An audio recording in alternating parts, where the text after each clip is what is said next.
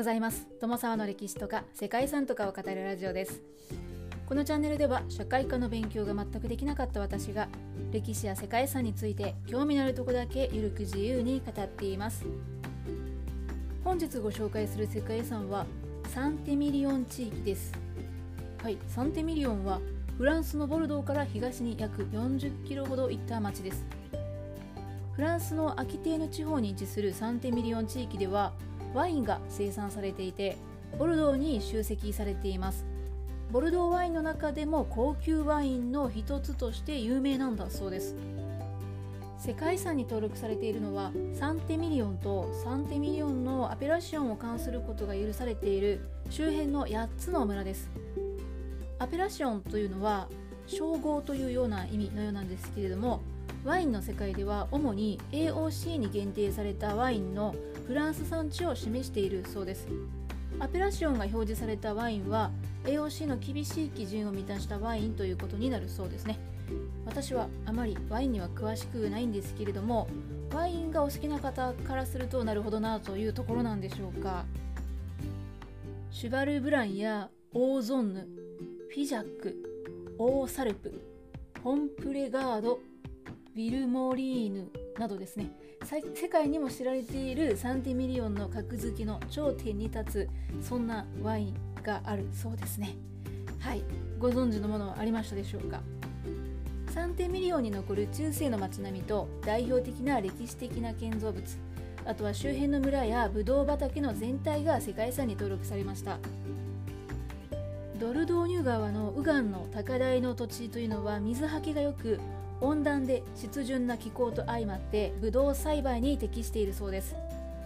この地方でワインが作られるようになったのはローマ人によってこの肥沃な土地にワイン作りが導入されたからだそうですね。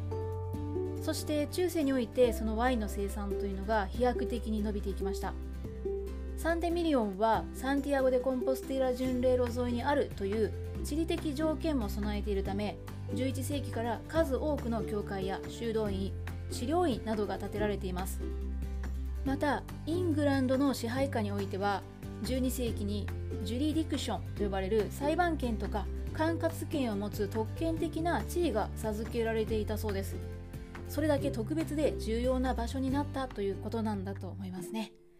ということで本日はフランスの高級ワインの生産地が登録された世界遺産サンテミリオン地域についてご紹介したいと思います。この番組はコーヒー沼で泥遊びパーソナリティ翔平さんを応援しています。サンテミリオンはボルドーから東に約 40km ほど行った小さな町です。サンテミリオンはボルドーワインを代表するアペラシオンの一つとしてその名前が世界に知られています。世界遺産サンテミリオン地域はサンテミリオンを中心とする地域が登録されています。サンティミリオンの共同体になっている8つの市町村を含んでいて中世以来ブドウ栽培とかワイン醸造の盛んな景勝地でもあります。これらは12世紀にイングランドに支配されていた時期に遡る地域区分でもあって世界遺産ではブドウ畑も登録の対象とされました。そしてサンテミリオン地域はワイン産地としては初めて世界遺産に登録された世界遺産でもあるんですね。この地域の歴史を遡りますと温暖で湿潤なこの場所にブドウ栽培を持ち込んだのは古代ローマ帝国初代皇帝アウグストゥスでした。紀元前27年アウグストゥスは現在のボルドーから南のピレネー山脈付近にアキテーヌ州というのを定めました。そしてもともとこの地で自然に育ったブドウに新種のブドウを接ぎ木して最初のブドウ園を作ったそうです。この地の石灰岩の地層というのは水はけが良くてブドウ栽培に適していました。さすがにローマ帝国の属州だっただけのことはあって石灰岩の台地の上には円形劇場の遺跡なども残っているそうですね。その後8世紀にこの地の洞窟に僧侶聖エミリオンが隠居していたそうなんですね。サンテミリオンという町の名前の由来はこの僧侶であった後の聖エミリオンですけどもエミリオンがここに洞窟を掘って生活し始めた。それがその始まりだったというふうに言われています。そしてエミリオンに付き添っていた僧侶たちがワインの醸造に適したこの土地の土壌とか地形を利用して販売も視野に入れたワインの醸造を行うようになりました。12世紀になるとこのアキテーヌ地方を治めていた女公アリエノール・ダキテーヌがアンジュリー伯アンリと再婚してアンリがヘンリー2世としてイングランド国王となったためこの地はイングランド領となったんですね。もう少し解説を加えますとアンジュ博アンリというのはもともとフランスのアンジュ地方の大領主だった人物ですね。でこのアンリは母親がイギリスのイングランド王国ノルマン朝のヘンリー1世の娘だったんですね。娘マチルダでした。でアンリはノルマン朝の王位継承者がいなくなった時に自分の王位継承権というのを主張してその当時の起こっていた内戦というのを収束させて1154年にイングランド王国の国王ヘンリー2世として即位したそうなんですね。なので、えー、フランスの一つの地方の領主だったんですけれどもその人がイングランド王国の国王になったということなんですね。はいそしてサンテミリオンも含むアキテーヌ地方を治めていたアキテーヌ伯領の継承者であるアリエノールと結婚してその地を合わせてアンリが支配することになったんですね。そういった経緯でサンテミリオンはかつてイングランドの支配下にあったということだったそうです。はい私も知りませんでした。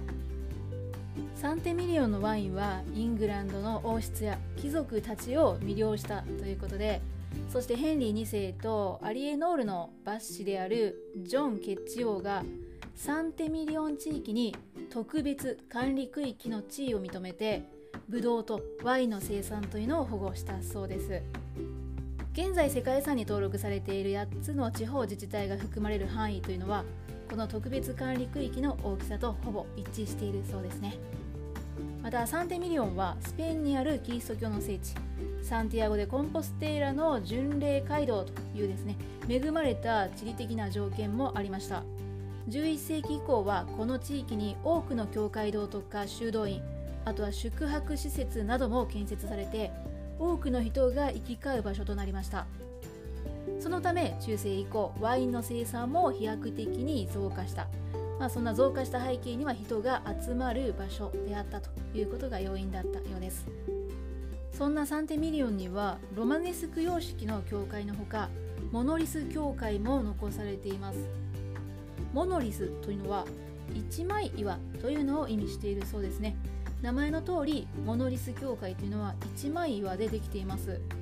これは聖エミリオンが亡くなった後に弟子たちが彼を忍んで巨大な石灰岩をくり抜いて作ったというふうに言われています。単一の岩をくり抜いて作られた教会というのは世界でも珍しいんですがちらの教会の地下には70ヘクタールにもわたる回廊がつながっているそうです。その他にも見どころとなっている場所は1110年から大司教の要請によって建設された三次会教会です。鐘楼を併設する建物はロマネスク様式の新楼やアーチ状の回廊が見どころです。その回廊に囲まれた中庭がエデンの園のシンボルとなっているそうです。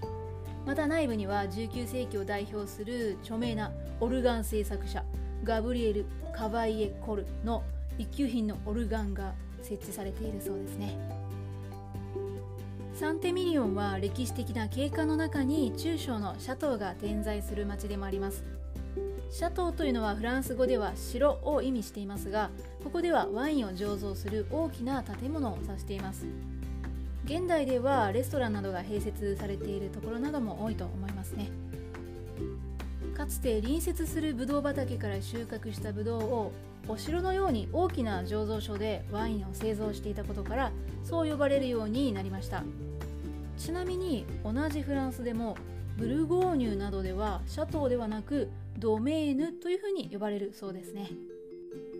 サンテミリオンではシャトー巡りでブドウ園の見学をできたりワインのテイスティングを楽しめたり中世の街並みを眺めながら郷土料理と芳醇なワインが楽しめるそんなレストランなどもあるようですね。世界遺産としてのブドウ畑やワインの生産地としての景観だけではなく街並みや美食を楽しむ街としても非常に魅力的な観光地なんじゃないかななんていうふうに思いました。ということで本日はワイン産地としては初めて世界遺産に登録されました。フランスのアキテーヌ地方にある世界遺産サンテミリオン地域についてご紹介しました。ここまでご清聴いただきましてありがとうございます。では皆様本日も素敵な一日をお過ごしくださいね。友沢でした。